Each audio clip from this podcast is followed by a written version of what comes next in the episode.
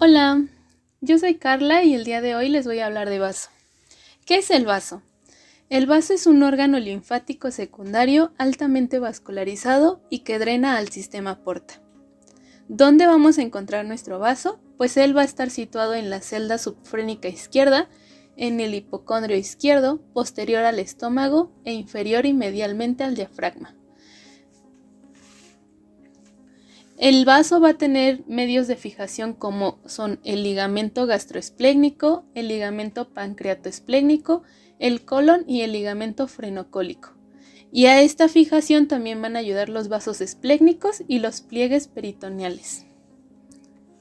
¿Cómo va a estar dada la configuración externa de nuestro vaso y sus relaciones anatómicas?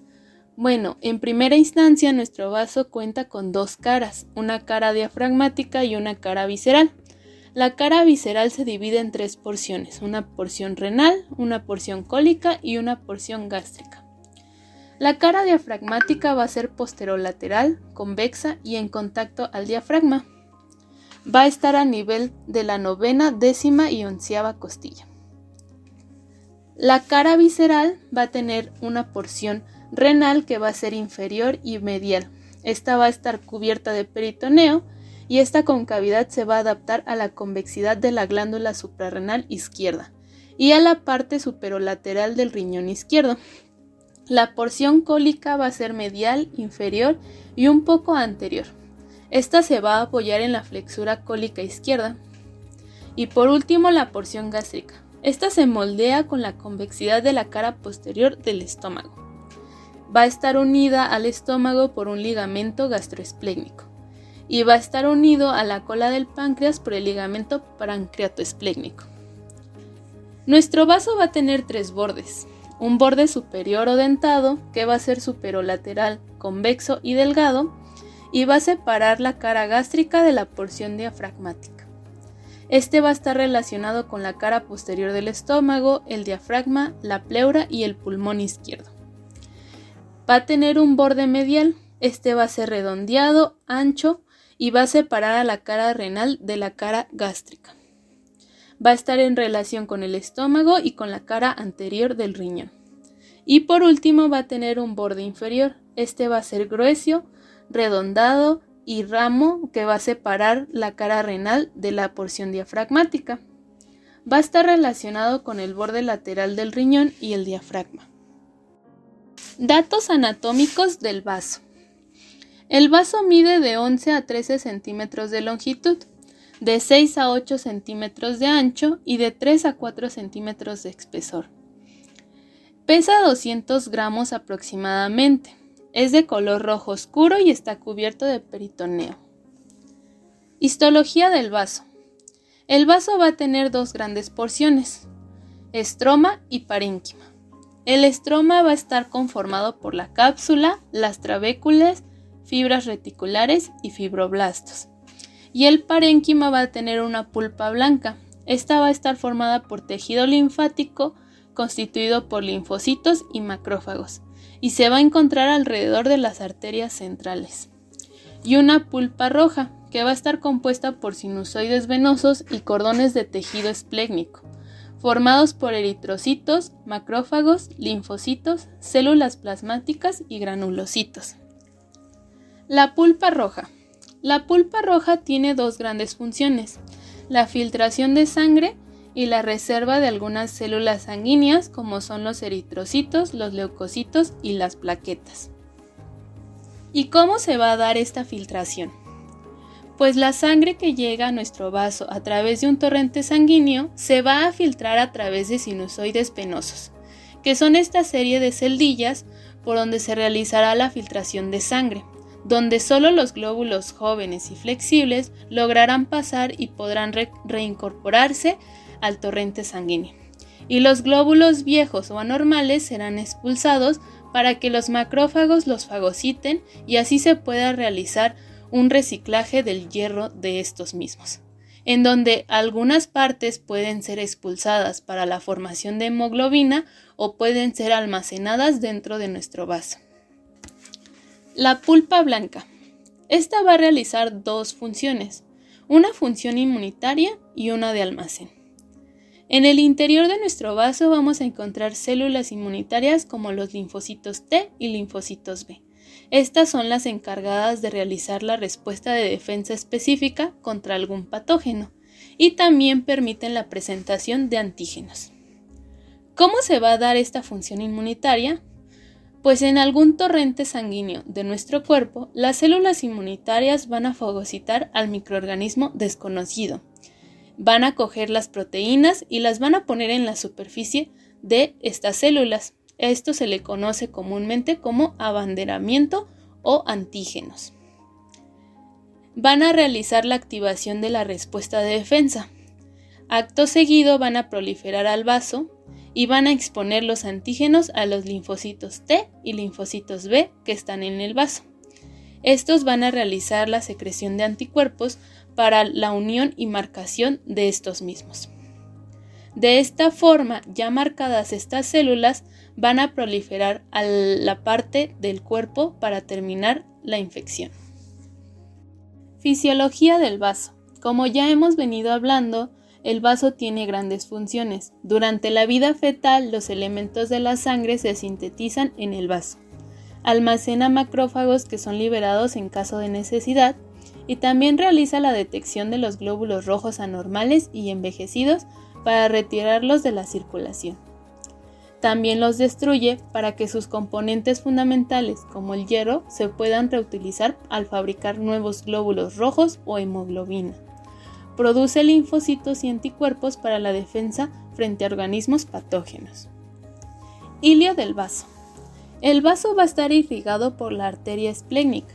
Esta va a tener su origen en el tronco celíaco y nos va a dar como ramas a la arteria de la cola del páncreas, a las arterias gastromentales o gastroepiliploicas izquierdas, a la rama inferior de la arteria esplénica y a la rama superior de la arteria esplénica.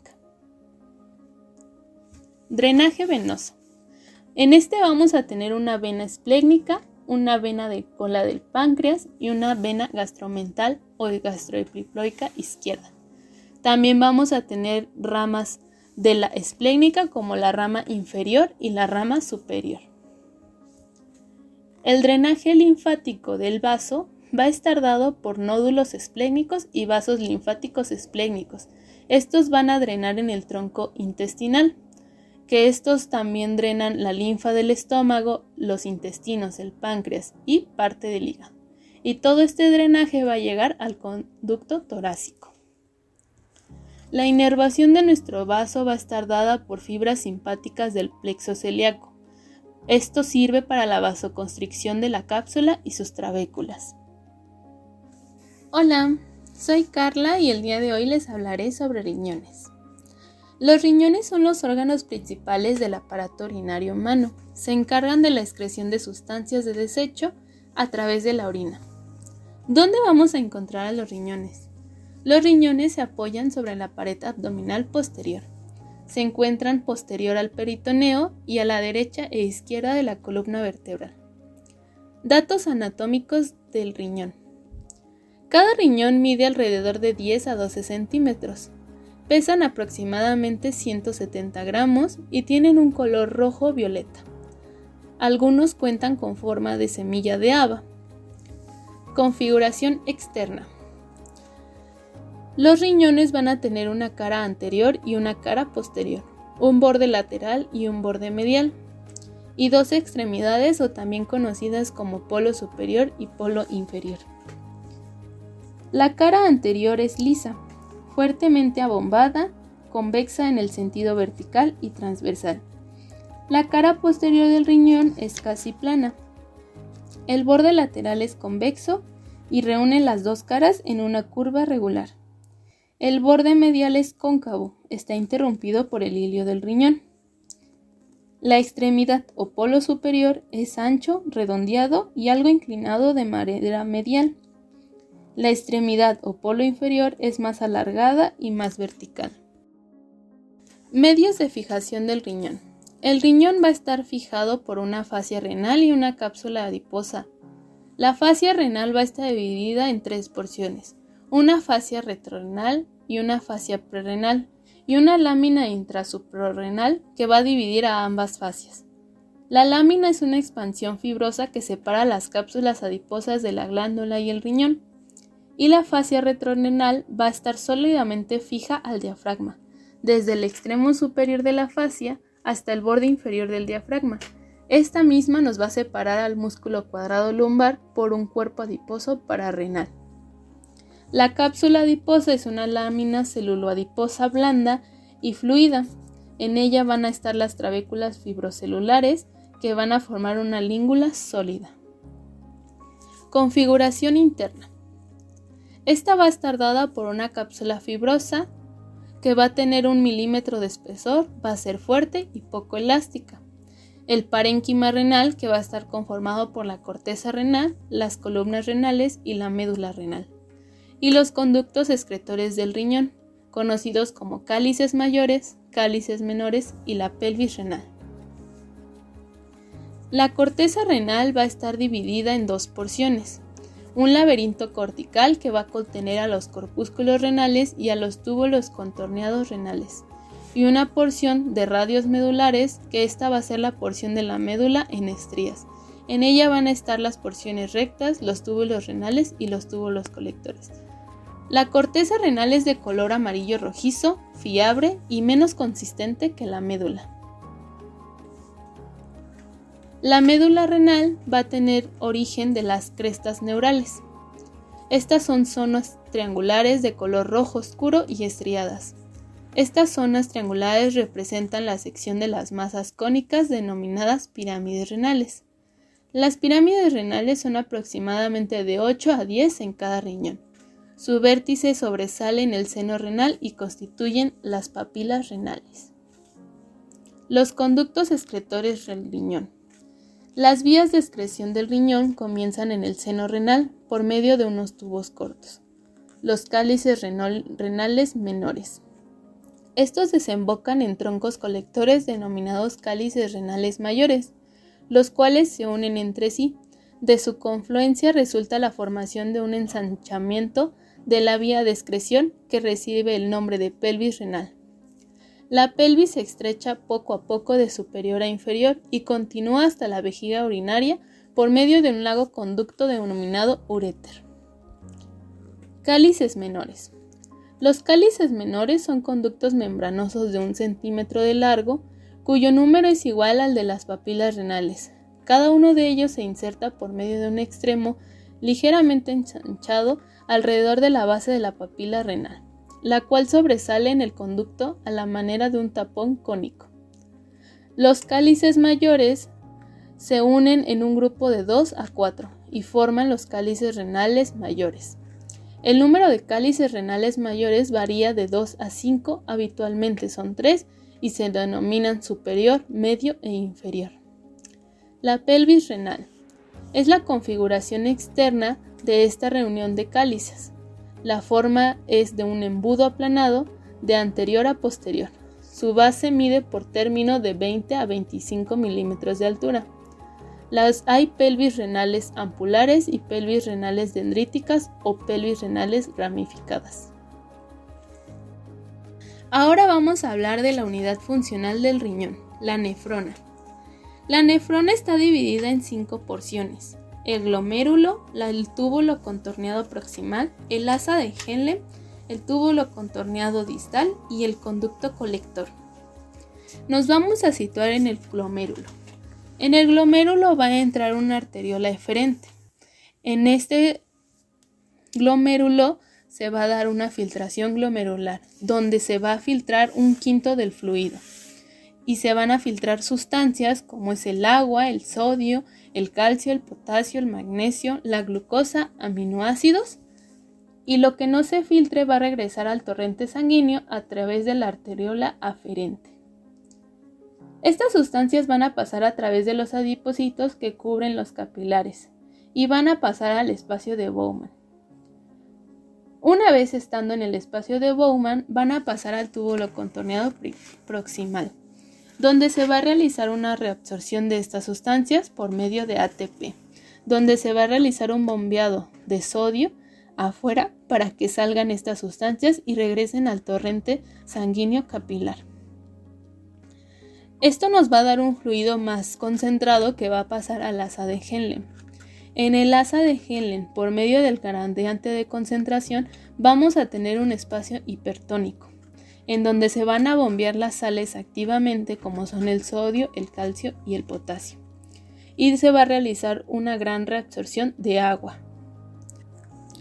Una vez realizada esta gran reabsorción de agua, estas van a pasar al túbulo contorneado distal, donde también se va a realizar una reabsorción de sodio, calcio, magnesio y agua a través de un gradiente de concentración, ya que vamos a tener un área de manera un área hipotónica. Una vez realizados todos estos procesos, el líquido va a pasar al conducto colector donde todavía algunas hormonas diuréticas pueden hacer más poroso o salado para que se salga o se reabsorba todavía cierta porción de agua. Irrigación de los riñones. Esta va a comenzar a través de las arterias renales derecha e izquierda, que van a tener su origen en la porción abdominal de la aorta. Estas nos van a dar cuatro ramas. Las ramas arteriales suprarrenal inferior, que va a irrigar a la glándula suprarrenal y nos van a dar a su vez ramas capsulares. La rama anterior o prepleica, la rama posterior o retroplepeica y las ramas uterinas. La rama anterior se va a dividir en cuatro segmentarias, una segmentaria superior, otra segmentaria anterosuperior, una anteroinferior y una segmentaria inferior. Y la rama posterior se va a dividir en segmentaria posterior. Estas segmentarias se van a dividir en arterias interlobulares, que a su vez nos van a formar las arterias arqueadas. Después estas se van a dividir en arterias interlobulares o corticales radiadas, que nos van a dar lugar a la arteria radiada perforante. Estas por último nos van a dar las arterioles glomerular aferente y eferente. El drenaje venoso. El drenaje venoso va a empezar por las venas estrelladas, que van a drenar en las venas interlobuliares.